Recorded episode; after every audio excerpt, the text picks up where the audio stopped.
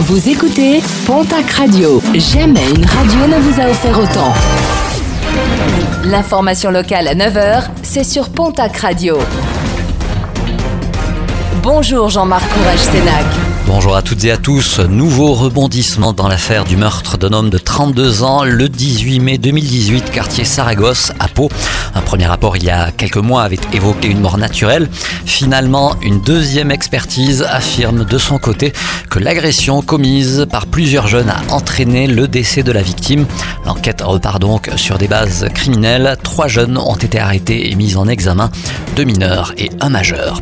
Un important trafic de drogue démantelé dans la région. Une opération de police conduite dans les Pyrénées-Atlantiques et dans les Hautes-Pyrénées. Huit personnes ont été interpellées et 2 kilos de cocaïne ont été saisis.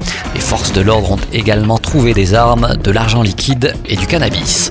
Les trois jeunes qui se sont attaqués aux cochons du parc Saint-Pé-d'Oloron à coups de couteau sont des internes du lycée de Chérotte, deux majeurs et un mineur.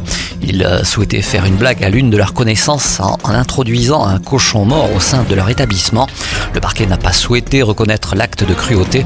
Devant la justice, ils pourront donc écoper au maximum d'une simple contravention.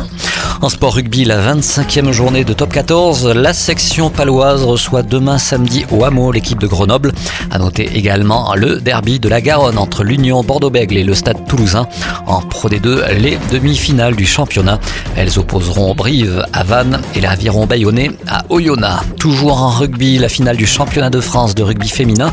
Affiche identique à celle de l'an dernier entre Montpellier et Toulouse. Une finale qui se joue au stade Maurice Trélu de Tarbes demain samedi à 21h.